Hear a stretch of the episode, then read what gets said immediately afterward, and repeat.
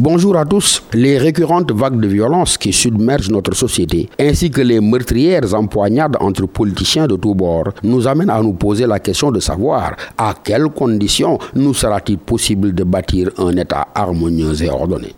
La thérapie à notre mal-vivre nous semble se trouver en les enseignements du philosophe grec Platon, pour qui l'antidote au populisme, aux passions exacerbées de la foule, à la démagogie, cet antidote-là réside dans le fait de ne confier le pouvoir à aucun de ses aspirants, mais de laisser ce pouvoir-là entre les mains expertes de quelqu'un qui n'en voulait pas, mais dont l'âme s'est abondamment abreuvée à la source du vrai pour réaliser véritablement l'admiration de tous ses concitoyens. Bonne méditation à tous.